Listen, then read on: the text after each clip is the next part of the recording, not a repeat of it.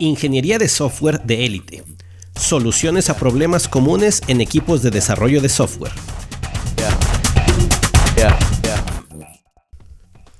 Hoy presentamos La documentación es necesaria en el desarrollo de software. En el post anterior te expuse algunas de las razones por las que los ingenieros de software solemos rehusarnos a documentar nuestro trabajo. También remarqué un par de razones que hacen importante la documentación en el software. Esta ocasión quiero continuar con una afirmación. La documentación es necesaria en el desarrollo de software. Los ingenieros de software debemos ser conscientes de que esta actividad es importante y no debemos omitirla. En este episodio desarrollaré tres ideas. ¿Por qué documentar? Lo que no es documentación y cómo hacerlo. ¿Por qué debemos hacer documentación? Número 1. Documentamos para entender. En el software, las soluciones no vienen mágicamente a nuestra mente. Los ingenieros solemos hacer diversas actividades para entender el problema que queremos resolver, que incluyen bosquejar, diagramar, leer y anotar información. En los ambientes colaborativos es muy común el trabajar con diagramas y bosquejos en pizarras grandes donde todos intervienen.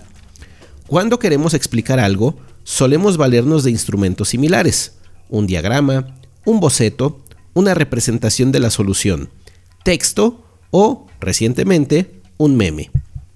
¿Qué hacemos cuando queremos aprender un framework o herramienta de desarrollo nuevo?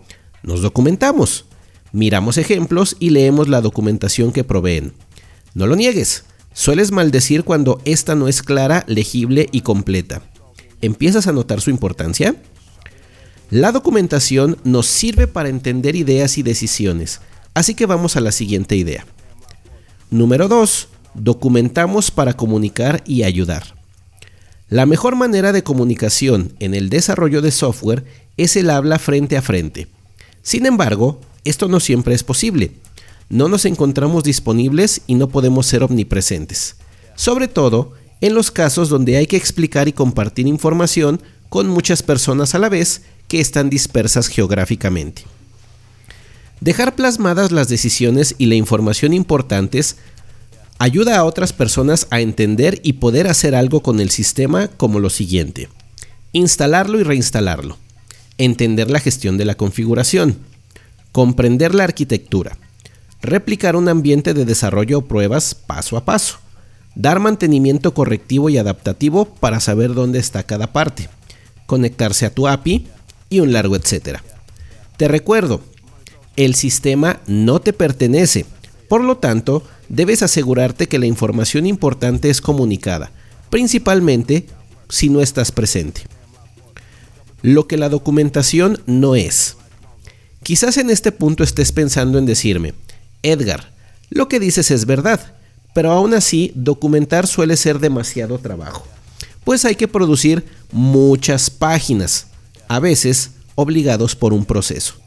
Justamente, esa es la idea errónea de la documentación.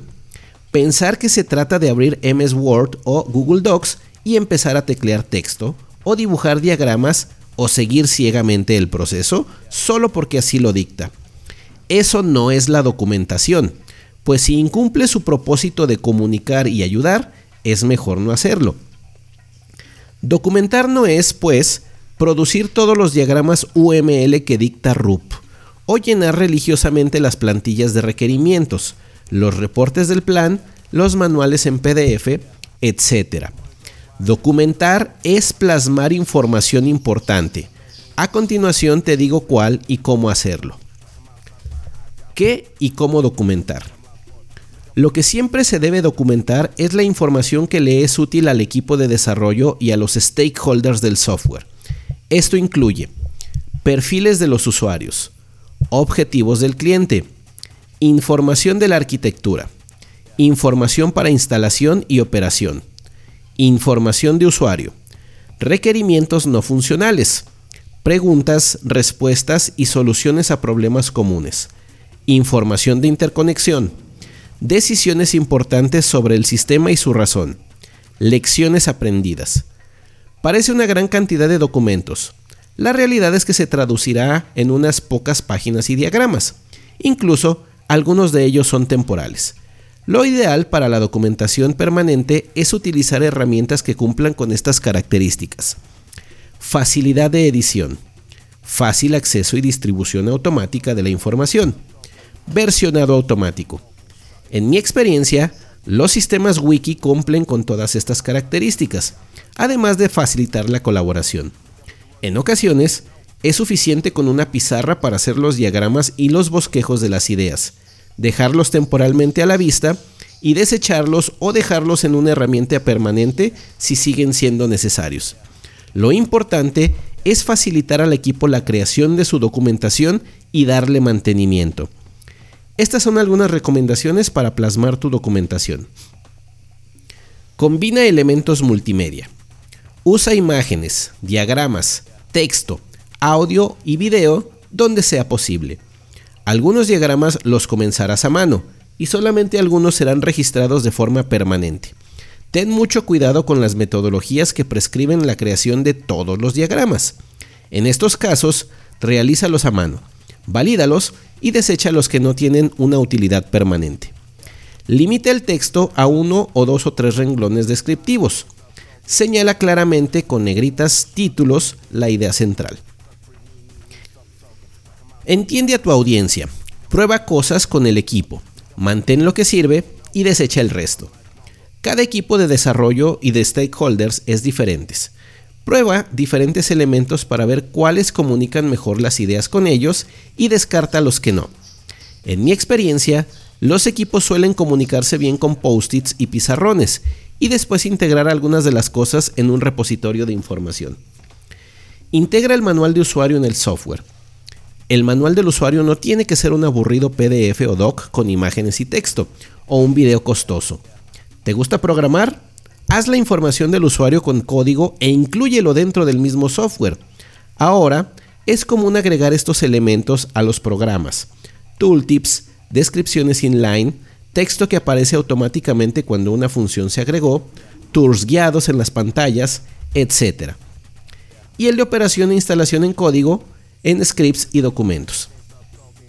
Muchos deploys se pueden automatizar con scripts. ¿Adivina qué? Los scripts también son documentación y ayudas mucho a los operadores con ellos. Las funciones del software pueden documentarse en el código. Claro que sí. Los comentarios ayudan en esto.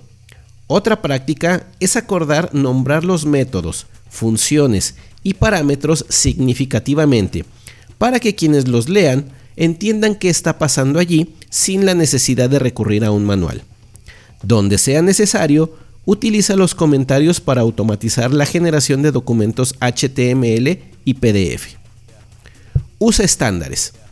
Así como usarás cosas que funcionan para tu audiencia, debes mantener estándares. Conforme pase el tiempo y los sistemas cambian, también lo hacemos los equipos. Los nuevos integrantes o personas que tienen contacto con tu sistema deben ser capaces de comprender la información clara e ingenierilmente. Somos ingenieros, ¿recuerdas? ¿Qué te parecen estas ideas y recomendaciones? Si quieres saber más o discutir algunas, contáctame con toda confianza. Nos vemos en la siguiente entrega.